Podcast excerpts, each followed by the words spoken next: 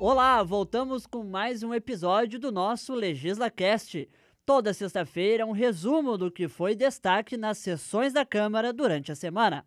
As matérias completas dessa edição você pode conferir nas nossas redes sociais. Mas agora fique com a gente, porque se está no LegislaCast é porque você precisa saber.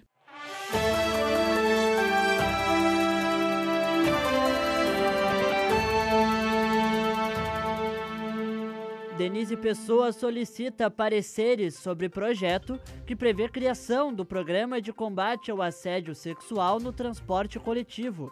Petista busca apoio do Conselho Municipal dos Direitos da Mulher e da Coordenadoria da Mulher. Matéria objetiva a capacitação de motoristas e cobradores para que intervenham em casos de violência e visa criar campanhas para estimular denúncias e conscientizar a população sobre a importância do tema.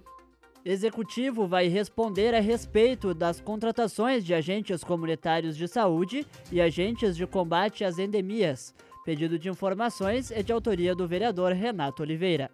O parlamentar quer saber o número de agentes contratados e os critérios para designação da área de atuação desses profissionais. Além disso, ele questiona as condições de trabalho dos agentes durante a pandemia. Aprovada a abertura de crédito para transferir o Horto Municipal da Secretaria de Agricultura para a do Meio Ambiente, projeto é uma iniciativa do Poder Executivo. A matéria justifica que, no meio ambiente, o horto manterá a produção de mudas de flores e plantas, para paisagismo e embelezamento de praças e jardins. Vereadores autorizam crédito para reforma e ampliação do Centro de Referência e Assistência Social.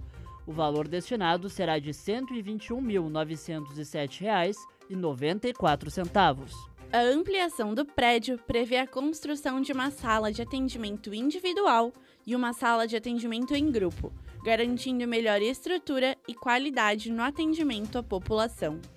Prédios de escolas municipais devem receber avaliação periódica na infraestrutura. Projeto de lei do vereador Paulo Périco foi aprovado e segue para a sanção do executivo. A proposta dispõe que a avaliação das condições estruturais permitirá um planejamento mais eficiente das reformas de cada escola. As notícias completas do LegislaCast são produzidas pelo setor de comunicação da Câmara. Apresentação: Gabriela Bento Alves e Pedro Rossano. Na técnica, Ayrton Neto. Na supervisão, o jornalista Fábio Rausch. Coordenação geral, Denerley Antonioli. Aproveite o final de semana em casa. Tchau!